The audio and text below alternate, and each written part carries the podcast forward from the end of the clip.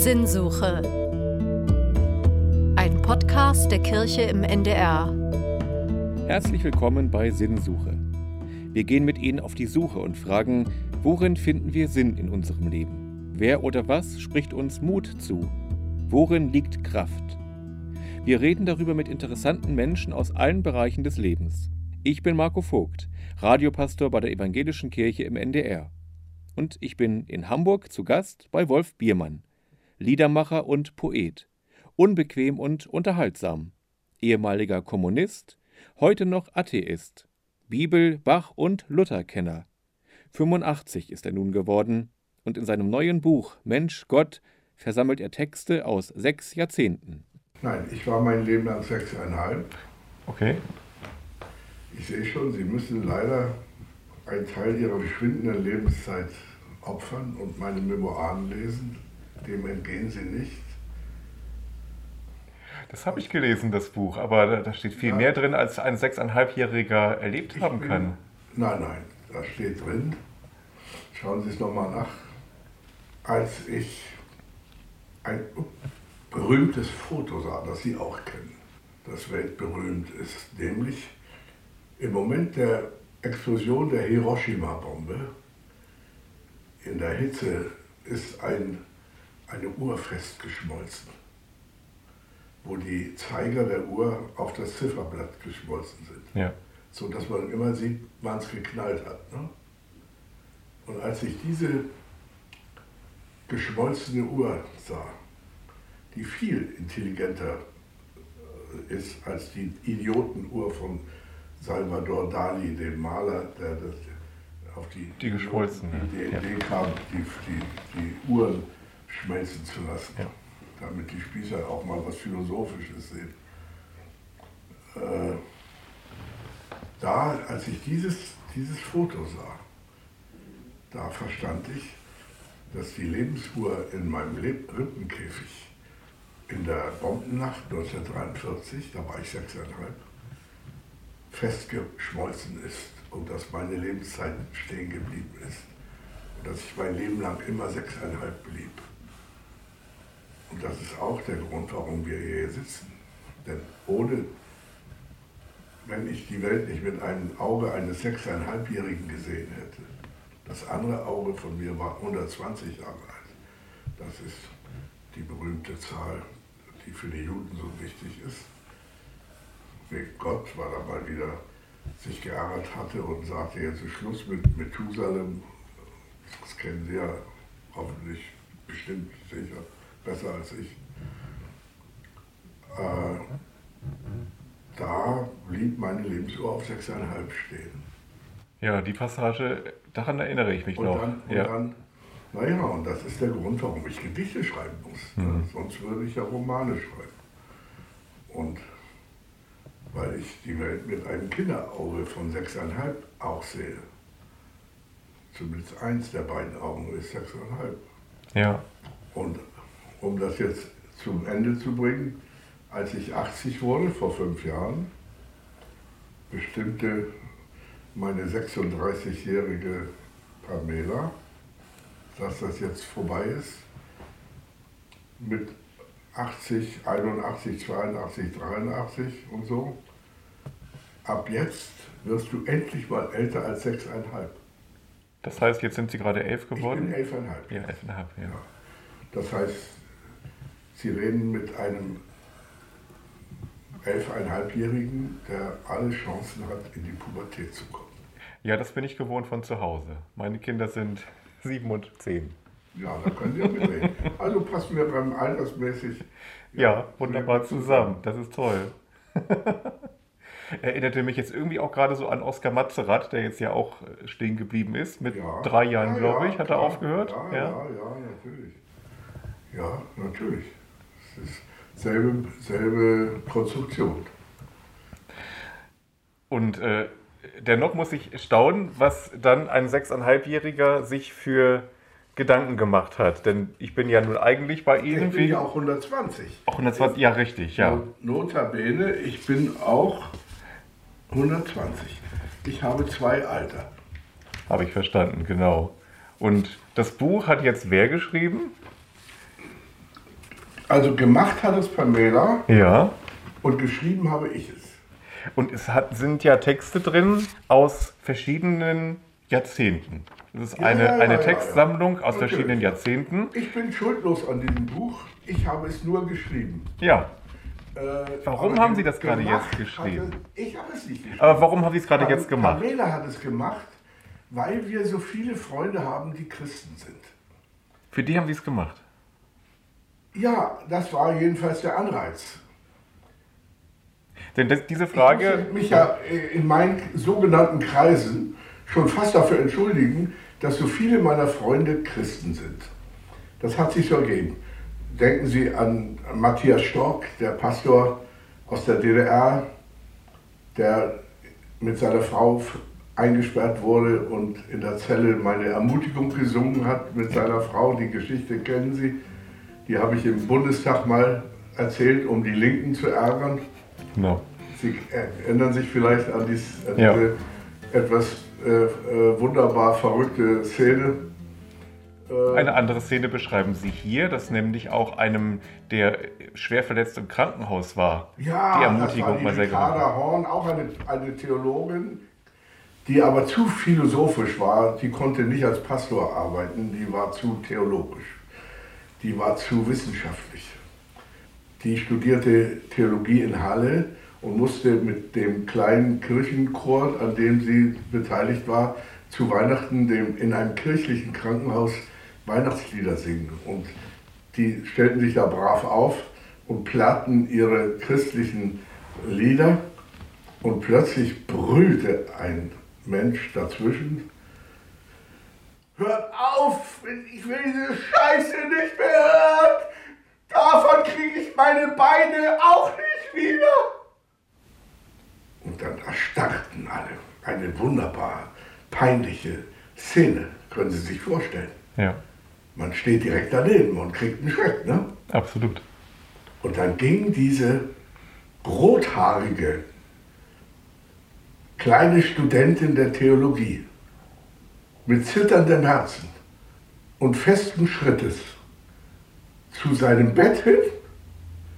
Die Kranken waren da alle zusammengekarrt für das kleine Weihnachtskonzert, wie das so ist in, in einem Krankenhaus.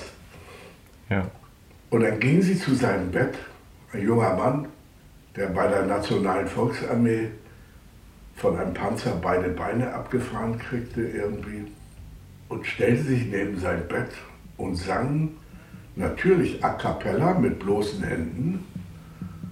Du lass dich nicht verhärten in dieser harten Zeit, die allzu hart sind, brechen, die allzu spitz sind, stechen und brechen ab sogleich und brechen ab sogleich.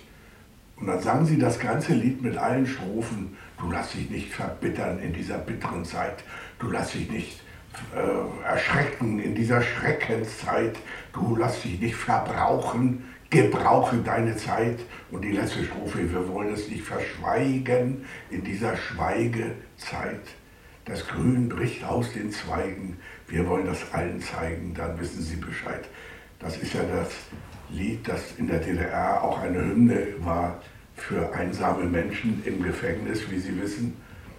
Und das im evangelischen Kirchenbuch, das haben Sie bestimmt irgendwo mal aufgeschnappt. Das habe ich gelesen in Schweden, ne? Äh, in Schweden, der, der, der, wie heißt der Oberhirte in, in der Kirche da, ein Bischof.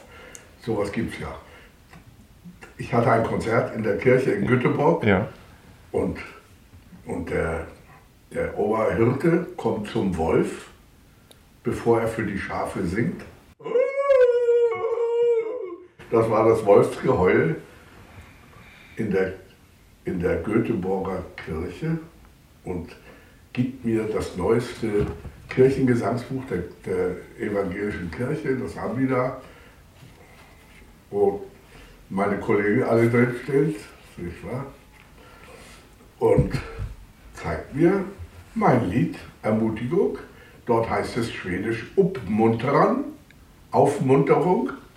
Du lass dich nicht verbittern in dieser. Wie Ist das schön. nicht schön? Wie schön, ja. Und ich machte ein Konzert in, in Stockholm vor 3000 Leuten mal. Und da gehörte natürlich dieser Schlager von Biermann, die Ermutigung dazu, das muss ich ja dann singen, auch wenn es mir unter uns gesagt schon zum Halse raushängt, aber man, man muss ja auch die bekannten Lieder mal singen, sonst denken sie, es ist ein anderer, der da auf der Bühne steht. Und dann passierte was Fantastisches. Diese Leute, die da mir zuhörten, drehten den Spieß um und sangen mir mein Lied auf Schwedisch vor. Die kannten das alle. Und wissen Sie warum? Weil die berühmteste Schauspielerin am Stockholmer Theater, Lena Granhagen, eine Brecht-Schauspielerin, eine berühmte, beliebte und bekannte Schauspielerin, hatte mit meinen Liedern eine schwedische Platte auf Schwedisch gemacht. Und die war so verbreitet, dass sie das alle kannten. Und das Komische ist, die meisten dachten, das ist ein altes schwedisches Lied. die so, kannten den Hintergrund nicht. So geht es mit den Liedern. Ist doch schön, wenn so ein Lied sich ablöst von dem, der es gedichtet hat und wie ein Vogel frei durch die Luft fliegt, von Baum zu Baum, auch mal durch die Gitterstäbe eines Gefängnisses in die Zelle eines einsamen Häftlings. Das ist doch das Beste, was einem Lied passieren kann. Absolut. Und ich habe gerade auch so eine Idee bekommen, warum Sie so viele Christen als Freunde haben. Darüber hatten Sie sich ja gerade gewundert, aber mich wundert das eigentlich gar nicht, weil in Ihren Texten so wahnsinnig viel Positives drinsteckt, was man eben auch als Christ gut gebrauchen kann. Und auch wenn Sie es selber für sich nicht so sehen, machen doch Ihre Texte ganz vielen Menschen Mut, führen doch ganz viele Menschen, ähm, ja, also wieder zum Licht oder wie soll man sagen, Menschen, die in der Gefängniszelle sitzen und ihr Lied als äh, wirklich mutmachende Ermutigung gehört haben, ja. das, das hat doch auch was mit Spiritualität, das hat doch auch was mit Glauben zu tun. Aber ja. Und, und äh, der Grund ist natürlich ganz banal. Das wissen Sie so gut wie ich. Wir leben eben in dieser Kultur hier. Und zwar ich noch schlimmer als Sie. Sie sind nur ein Christ. Das ist Ihr Beruf. Und dafür sind, gehören sie zu Gottes Bodenpersonal. Und, und, und es, da, davon leben sie und dafür leben sie, denke ich mir so. Aber bei mir ist das noch schlimmer, weil ich in Deutsch schreiben muss. Meine Sprache ist doch Deutsch und ich lebe doch nun mal in Deutschland und ich soll doch deutsche Gedichte schreiben. Mir bleibt ja gar nichts weiter übrig. Wozu bin ich also verurteilt? Ich muss die Bibel mindestens so intensiv lesen wie Sie in Ihrem Beruf. Sie müssen nur das mit dem Glauben und mit Gott und, und mit all diesen Geschichten, das kann man lernen und das, das ist auch in Ordnung. Das kann man auch sogar studieren, egal was man glaubt und was man weiß. Aber ich muss ja Deutsch schreiben. Und die deutsche Sprache kann man nur sprechen und schreiben, wenn man Martin Luther kennt. Und zwar sein Deutsch.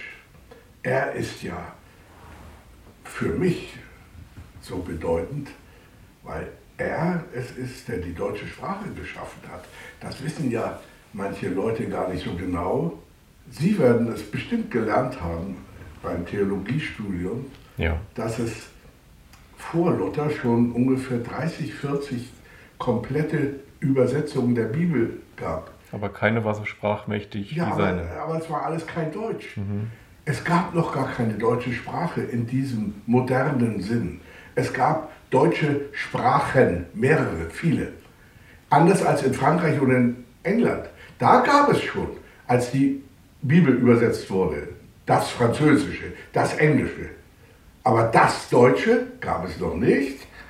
Und deswegen ist der Martin Luther in diese interessante äh, Zeit reingeraten, wo er das schaffen musste. Und das hat er gemacht. Er war der Einzige, der Deutsch konnte. In Deutschland sozusagen. Und was ich auch vorher nicht wusste, und das wird Sie vielleicht amüsieren, weil Sie nun gerade hier in Hamburg gelandet sind, es gab, als er seinen Job machte, wie man heute sagt, schon drei oder vier komplette plattdeutsche Übersetzungen. Wussten Sie das? Ich wusste das nicht. Bin mir gerade nicht sicher. Naja, es, aber es ist doch interessant. Das heißt, er war keineswegs der Erste. Er war aber doch der Erste, der Deutsch konnte und deswegen muss einer wie ich, egal ob er an Käsetorte glaubt oder, oder an Blasmusik, er muss Martin Luther lesen und lesen und immer wieder lesen und, und deswegen ist natürlich das, das Gedanken- und Gefühlsmaterial und das Sprachmaterial, mit dem ich hantiere, extrem geprägt von der Bibel. Ja, das merkt man Ihren Texten immer wieder an. Naja, äh, ich kann ja gar nicht anders, verstehen Sie? Das, ich habe gar nicht mal die, die Möglichkeit, das anders zu machen. Sonst müsste ich aufhören, sonst müsste ich Bäcker werden oder, oder Mathematiklehrer oder irgend sowas. Aber dann müsste doch im Prinzip jeder Dichter und jeder Sänger, jeder Liedermacher sich immer wieder zurückbeziehen auf Martin Aber Luther. ja, das findet das doch aber so in dieser Form nicht statt wie bei Ihnen. Doch. Nein, bei mir extrem, weil ich eben auch st stark beeinflusst, geprägt bin von meinem Meister Brecht. Sie wissen ja, dass Dessen Lieblingsbuch auch die Bibel war, hat er mal Brecht- gesagt. Naja, ist ja, ist ja Logo. Und, das, da, und da sollen Sie nicht frohlocken als Theologe, dass er vielleicht doch noch zu Kreuze kriegt, der, der Brecht. Darum Kein- geht's nicht. Nein, nein, keineswegs. Im Gegenteil. Äh, äh, aber er wusste, wo Gott wohnt, was die Sprache betrifft. Verstehen Sie? Ja.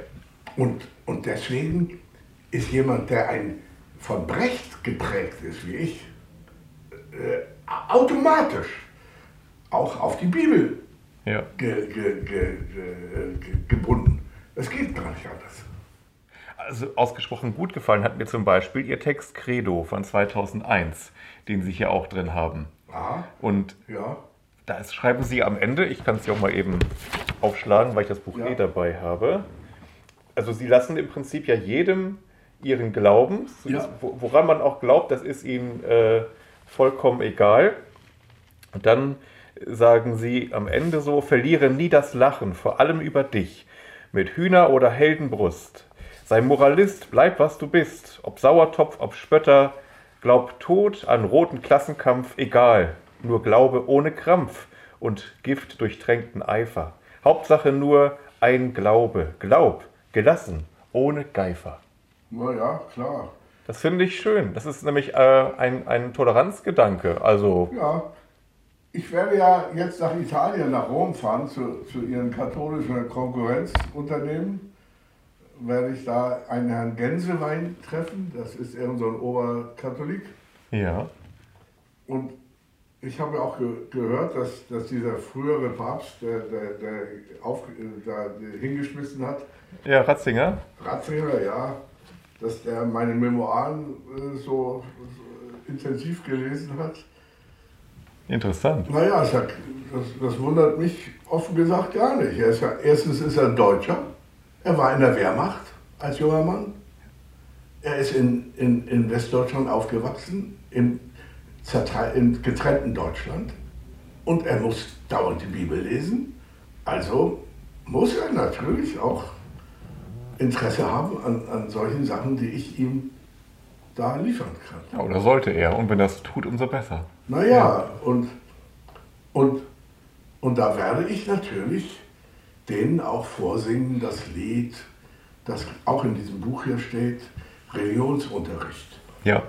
Der liebe Gott, mein liebes Kind, liebt alle Menschenkinder, so fängt es an. Die Gott schuf unsere Welt, heißt es dort. Ja, das ist klar, er schuf auch die Vögel und Affen. Wer aber schuf Gott? Du, das ist klar, den hat ja der Mensch erschaffen. Wir sind seine Schöpfer und er ist gewiss viel menschlicher als seine Macher. Gott ist ein gestrenger Lehrmeister und ein freundlicher Widersacher. Gott ist unser edleres Ebenbild, singe ich da. Ebenbild, so, so hausen wir hier auf Erden und eifern dem eigenen Kunstwerk nach. So wollen wir Mensch, so wollen wir Mensch, so wollen wir Menschen werden. Und wem habe ich dieses Lied vorgesungen? den ökumenischen äh, Christen, die sich in Berlin ver versammelt haben, Katholiken und Evangelen, und die luden mich ein, dort zu singen. Die wissen ja, dass ich nicht an Gott glaube, wollen aber wissen, was hat denn dieser Biermann uns zu, zu sagen oder zu singen. Und da habe ich dieses Lied geschrieben. Ja. Und dann kam ich auf die naheliegende Idee, auf diesem ökumenischen Kirchentag in Berlin, in der Deutschlandhalle war das, Riesenkiste, eigentlich konsequent gesprochen, sollten doch wir begreifen, dass es nicht nur eine Ökumene geben sollte zwischen Katholiken und Protestanten, da ist genug Blut schon geflossen und genügend Tränen geflossen, sondern auch eine Ökumene zwischen Juden, Katholiken, Protestanten, Moslems und Gottlosen mhm. wie mir. Die Gottlosen wie ich gehören auch in die Ökumene. Das ist die wahre Kirche, die ich gut finde. Und wenn sich alle darauf einigen könnten, worauf äh, Sie ja, hier ist, in Ihrer letzten Strophe das, kommen? Und das, das, das, da, da, einigen Sie sich im Grunde auf den Komödiendichter Publius Terentius, von dem Sie bestimmt als Theologe gehört haben. Der lebte so 150 Jahre vor Christus. Ein Komödiendichter. Das Vorbild von Molière zum Beispiel. Der sagte doch den berühmten Satz, der so oft zitiert wird, kennen Sie, nichts Menschliches ist mir fremd. Ja. Ne? Terenz schrieb ja Homo sum humani nil a me alienum puto. Puto, lateinisch habe ich ja gelernt, bedeutet beides. Ich denke und ich glaube. In diesem lateinischen Wort ist das, kann man das so und so verstehen oder missverstehen, wie ja. man will, mhm. wie man es braucht, wie man gerade kann. ja. Und, und ich habe ein Gedicht geschrieben, denn das Gedicht passt zu dem, worüber wir gerade sprachen, sprechen. Mhm. Es heißt, ja, Glauben und Wissen. Wohl wahr, drum glaub ich an Wunder, weil ich noch am Leben bin. So fängt es an, denn es ist doch klar, in meinen Memoiren können Sie es nachlesen, dass ich in der Bombennacht 1943 mit den 40.000 Menschen, die hier verbrannt sind, in der Gomorra-Hölle, als Hamburg brannte, 43. Ja. Ist ein Wunder, oder nicht? Absolut. Geben Sie das zu? Das gebe ich gerne zu. Ja, sehen Sie. Und, und, und so, so ging das immer weiter in meinem Leben. Manche das, würden da ja von einer Bewahrung sprechen. Dass ich die, ja, das können Sie nennen, wie Sie wollen. Jeder missversteht so gut er kann. Äh, dass, dass ich die Nazizeit als Judenkind und als Kommunistenkind überhaupt überlebt habe, ist nochmal wieder ein Wunder. Dass ich in der DDR, in der Diktatur, in, als ich so kritische Gedichte und Lieder schrieb, über die die Bonzen der Partei sich totgeärgert haben. Andere Leute haben sie dafür totgeschlagen äh, oder eingesperrt und kaputt gemacht. Ja. Dass ich da heil rausgekommen bin, ist es ein Wunder, sagen die Juden? Natürlich ist es ein Wunder. Verstehen Sie? Ja. Also stimmt es vollkommen, was ich hier schreibe. Wohl wahr, drum glaub ich an Wunder, weil ich noch am Leben bin.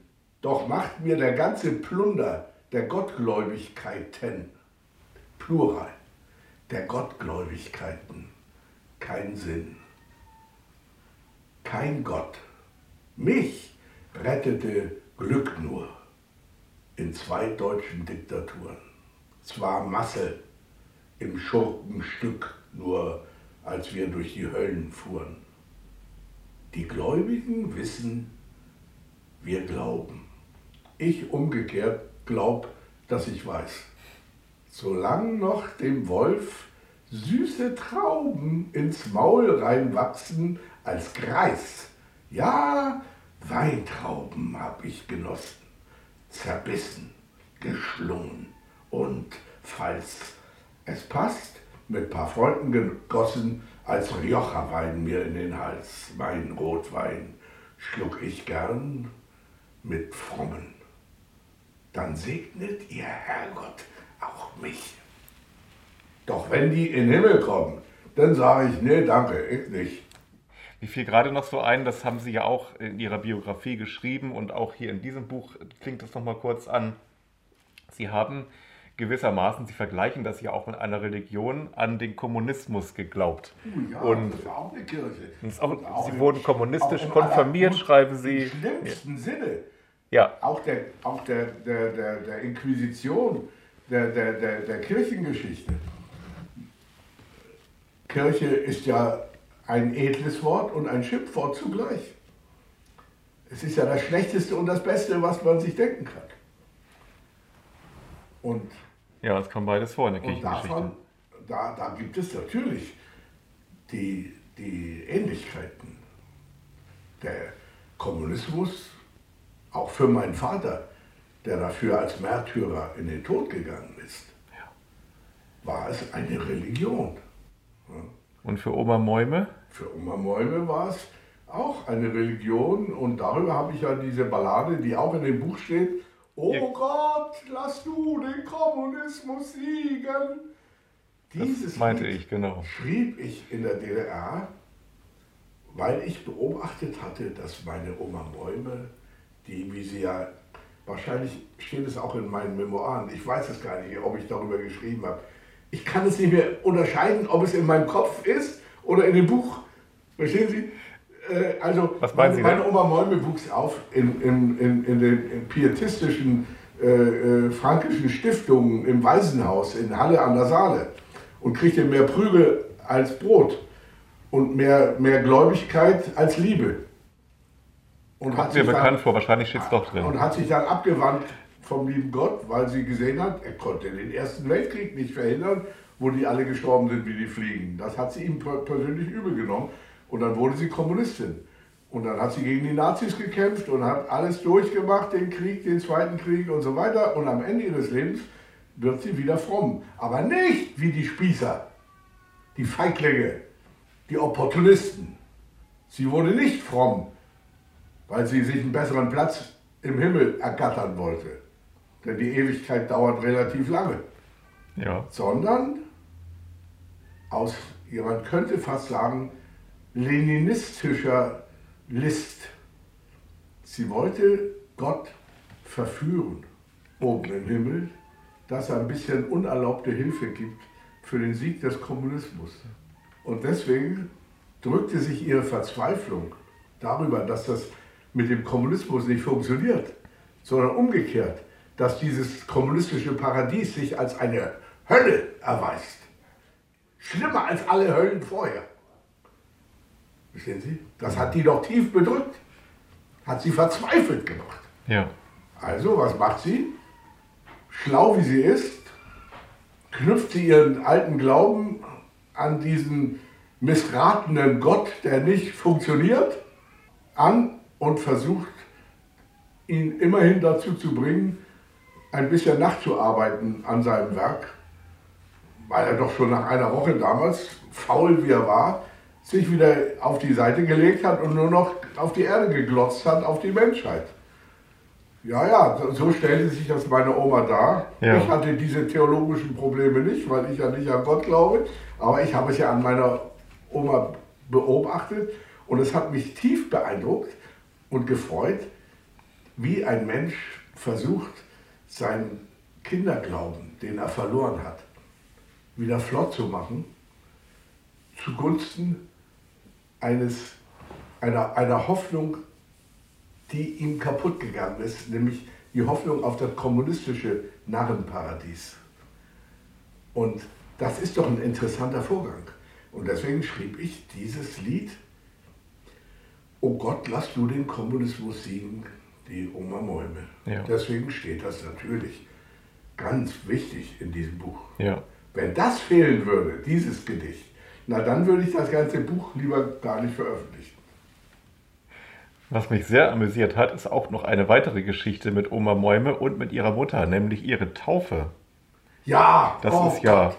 Ich kann ohne Übertreibung und ohne Angeberei und mit Augenzwinkern, versteht sich, sagen, ja, ich bin in der Nazi-Zeit, als ich vier Jahre alt war, mit der Pisse meiner Oma getauft worden. Das klingt nun wie Kabarett und ist aber komischerweise gar nicht komisch.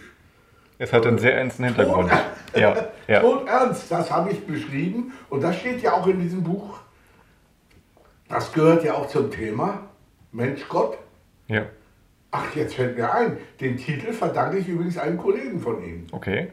Ja. Ein Pastor in Naumburg, glaube ich, in Sachsen irgendwie, im Osten, schrieb, ich kenne den gar nicht. Ich muss mal den Brief suchen. Der war sehr sympathisch. Der schrieb mir, lieber Herr Biermann, ich habe äh, Ihre Memoiren oder sowas gelesen. Oder ihre, ihre, diese Ballade, äh, großes Gebet der alten Kommunistin Oma Mäume in Hamburg. Oh Gott, lass für den Kommunismus siegen. Und ich muss Ihnen sagen, Herr Biermann, Sie haben mit zwei Worten in diesem Gedicht alles auf den Punkt gebracht, worum es eigentlich geht.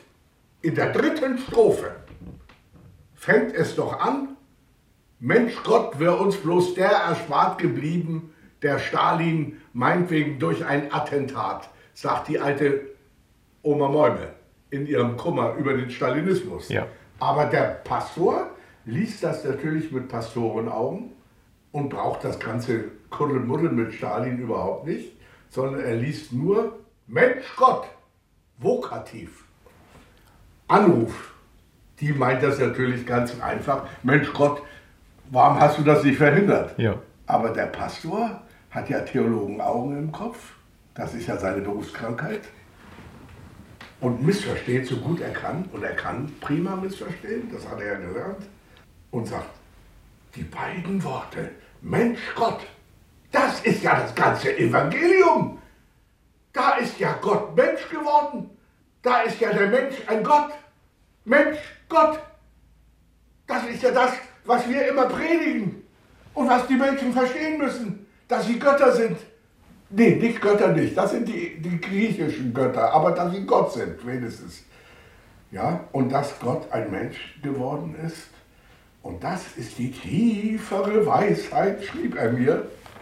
Er erklärte mir mein eigenes Gedicht, so dass ich es richtig missverstehe. Und sagte, da haben Sie. Und das leuchtete mir ein. Und dann kam ich auf die Idee, Mensch, Gott, Mensch, du Pastor da in Sachsen, das ist eigentlich ein idealer Titel für dieses Buch mit meinem jahrzehntelangen Disput mit dem Gott, an den ich nicht glaube. Und deswegen hat das Buch diesen Titel, Mensch Gott, und das gefällt mir. Ja. An den sie nicht glauben, aber der sie auch irgendwie nie loslässt. Sie hatten es ja über die Sprache gesagt. Ja, Ja, aber da geht es mir wie anderen Menschen auch. Ben Gurion, der Gründer des Staates Israel, wissen Sie ja, sagte mal einen sehr bedenkenswerten Satz, den ich mir gut gemerkt habe. Er sagte, der Gott, an den ich nicht glaube, ist immer der jüdische. Und so sehen Sie, egal an was man glaubt und wie man glaubt und warum man auch glaubt, aus Stärke oder aus Schwäche, auch das gibt es. Manchmal auch aus einer sehr starken Schwäche ja. und aus einer sehr schwachen Stärke, ist im Grunde egal. Deswegen können wir ja überhaupt miteinander reden. ja. Deswegen können wir hier sitzen und uns als Menschen in die Augen blicken und können merken, dass uns eigentlich viel mehr verbindet, als uns trennt. Ja, absolut. Ähm, weil sie eben ein toleranter Mensch sind und äh, es gibt ja durchaus auch sehr verbissene, sehr verbiesterte Atheisten, die einen, einen Hass auf alle Menschen haben, die irgendwie einen religiösen Glauben für sich beanspruchen. Und das lehnen sie ja total ab. Naja, das habe ich aber gelernt in der DDR, mein Lieber. Das will ich Ihnen deutlich sagen. In meinem Memoirenbuch können Sie es nachlesen. Das war die erste Lektion, die ich nach vier Tagen DDR Ja, die junge Gemeinde. in, in, in Gadebusch in, bei Schwerin gelernt habe. Ja. Die Szene habe ich ja dort beschrieben. Können Sie nachlesen. In der DDR hatte ich das Glück, in einem Land gelandet zu sein, wo die Christen verfolgt werden. Was zur Folge hatte, dass die Opportunisten, die Karriereschweinehunde, lieber keine Christen sind. Und Sie sich quasi gezwungen sahen, gegen Ihren eigentlichen Glauben für die Christenpartei Ja. zu ergreifen. Weil es ein Mensch ist. Weil ich nun nebenbei auch noch zur Menschheit gehöre. Und das will ich auch behaupten, muss ich auch verteidigen. Ich muss das nicht für dieses Mädchen nur tun. Ich muss das für mich selber tun. Damit ich mich nicht aus der Menschheit ausschließe und ein Idiot werde. Verstehen Sie? Ja. Und, und, und wenn man solche Lektionen kriegt, dann begreift man es auch. Unter uns gesagt, darf keiner wissen, natürlich, wenn ich damals 1953, als ich 16 Jahre alt war, aus irgendwelchen Gründen in Hamburg geblieben wäre und nicht in den Osten gegangen wäre. Na, einmal dürfen Sie raten, was aus mir geworden wäre. Ich wäre in der Kultur der kommunistischen Blase aufgewachsen. Ich wäre zweimal im Jahr auf Kosten der Arbeiter und Bauern in die DDR gefahren. Einmal zur ideologischen Grunderneuerung, damit ich nochmal wieder neu verblödet werde. Verstehen Sie? Ja. Durch Politindoktrination und zur, zur Korruption, damit sie mir Zucker in den Hintern blasen und ich dort die Privilegien genieße, die das Volk nicht hat. So. Und ich wäre jedes Mal dümmer nach Hause, nach Hamburg gekommen, als ich sowieso schon war. Verstehen Sie? Hätte ich sehr schlechte Chancen gehabt, irgendwas zu begreifen. Ich musste dort mit dem eigenen Hintern durchs Feuer reiten und nicht mit dem Hintern anderer Leute. Auch ein Lutherwort übrigens. Luther, Ihr Kollege Luther hat sehr schön das gesagt. Es ist sehr leicht, mit eines anderen Manns Arsch durchs Feuer reiten. Man muss mit dem eigenen Hintern durchs Feuer reiten und sich verbrennen, damit man überhaupt was merkt Ja. damit man auch was begreift. Und für mich war es damals das Allerbeste, was ich machen konnte, gegen den Strom der Flüchtlinge, die alle nach dem Westen abhauten. Für mich, Wolf Biermann, das Kommunisten- und Judenkind in Hamburg, war es das Allerbeste, was ich tun konnte. Ich brauchte die Lektion dort in der stalinistischen Diktatur zu leben und zu überleben und mich zu wehren gegen das Unrecht. Sonst hätte ich auch gar keine Gedichte geschrieben. Das war also mit ausschlaggebend. Ja, Hatten Sie zu diesem Mädchen später mal irgendwie wieder Kontakt gehabt? aber wie? Das ist eine wunderbare Geschichte. Wenn ich Ihnen die erzähle, sitzen wir morgen früh noch hier. Okay. Ich hatte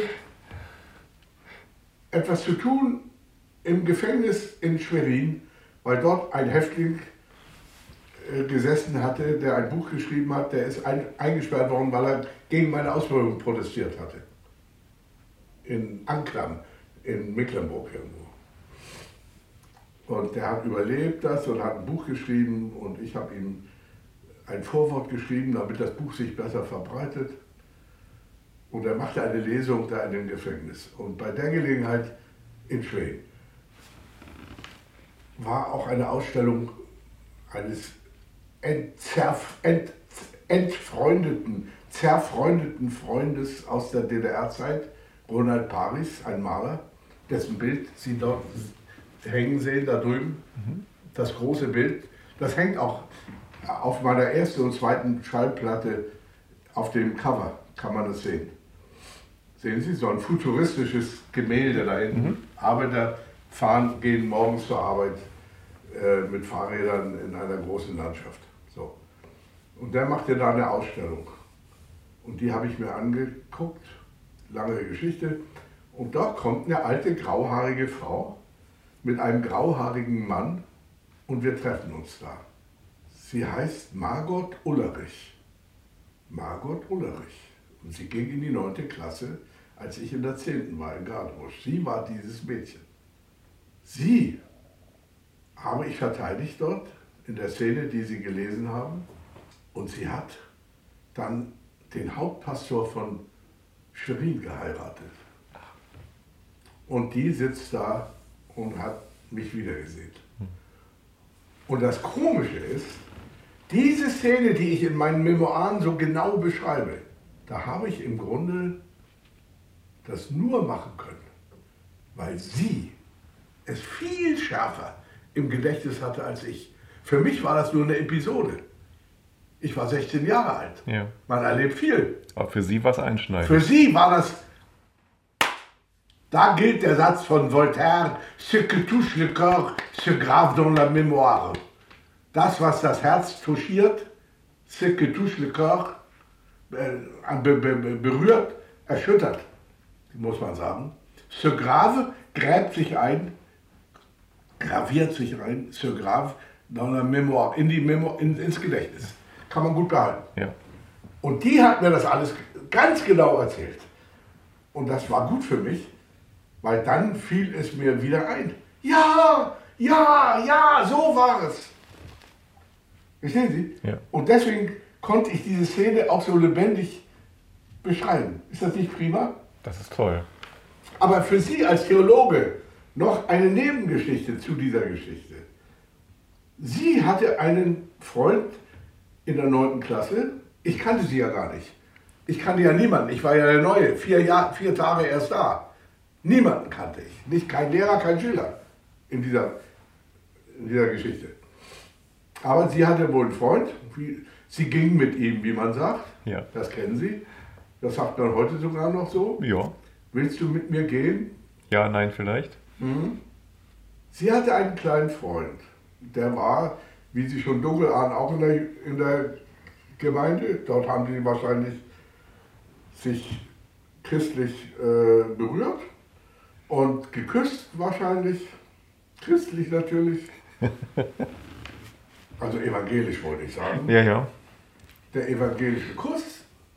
Und wie Sie ja gelesen haben, ungefähr 20 äh, Schüler wurden gezwungen aufzustehen und jeder Einzelne musste sagen, ich trete aus der Gemeinde aus, damit er weiter an der Schule bleiben kann und Abitur machen kann und studieren könnte. Und sie hat es nicht getan? Und sie war die Einzige Ja. am Ende, die sagte, ich glaube an Gott, ich trete nicht aus der Gemeinde aus.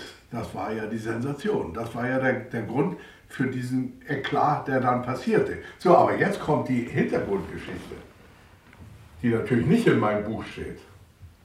Dieser Junge war auch aufgestanden und, und war brav, feige ausgetreten. Was im schlechtesten Sinne ja auch vernünftig war. Ja? Und jetzt kommt, Man kann die- ihm schlecht einen Vorwurf draus machen, jetzt ja. kommt die Pointe, mein Lieber. Gut, dass Sie sitzen, sonst würden Sie umfallen. Vor Lachen oder vor Weinen, ich weiß es nicht. Er wurde grausam bestraft. Die schlimmste Strafe, die es überhaupt geben kann auf der Welt. Für seine Feigheit, für sein Nachgeben, für seinen Wankelmut. Ich meine, das hat, kommt aber auch in der Bibel vor. Sie hat mit ihm Schluss Der gemacht. Petrus hat den Jesus auch ver verleugnet. Ja, Be dreimal bevor der Hahn krähte. Die Stelle kennen Sie doch. ja, natürlich. Wer nicht? Sogar ich kenne das. So, und wie wurde dieser Junge bestraft? Ich schätze mal, seine Freundin wollte mit ihm nichts mehr zu tun haben. Sie kennen das Leben. Das war die, das war die Haupt Höchststrafe. Er durfte sie nicht mehr küssen. Können Sie das dumpf nachempfinden? Ja, das ist schlimm. Nicht wahr? Also ich kann mir das sehr gut vorstellen. Ja, Und, und nun, damit die Geschichte auch komisch weitergeht, bei allem Ernst, hat es ja auch immer Komik, wie bei Shakespeare in den Stücken. Der, der, die heiratete dann irgendeinen ordentlichen Christen, der Pastor wurde in Schwerin und wird die Frau des Pastoren und lebt ein Pastorenleben mit ihren Pastoren und hütet die Schafe der Gemeinde. Der Mann stirbt und mit wem freundet sie sich dann wieder an? Nein. Einmal dürfen Sie raten. nicht mit ihm? Natürlich. Ja. Na? Ist das eine Liebesgeschichte? Ja, Und die beiden, dieses grauhaarige junge Liebespaar, und ich habe ein Foto davon, wie wir zusammen am Tisch sitzen. Da sehen Sie drei grauhaarige Leute an einem Tisch, 100 Jahre später. ja, okay. Ist das nicht eine wunderbare Das ist wirklich wunderbar. Pointe nach so einer Geschichte? Ja. das ist toll. Tja, Ich bedanke mich sehr. toll. ich glaube, wir haben auch alle Probleme soweit gelöst.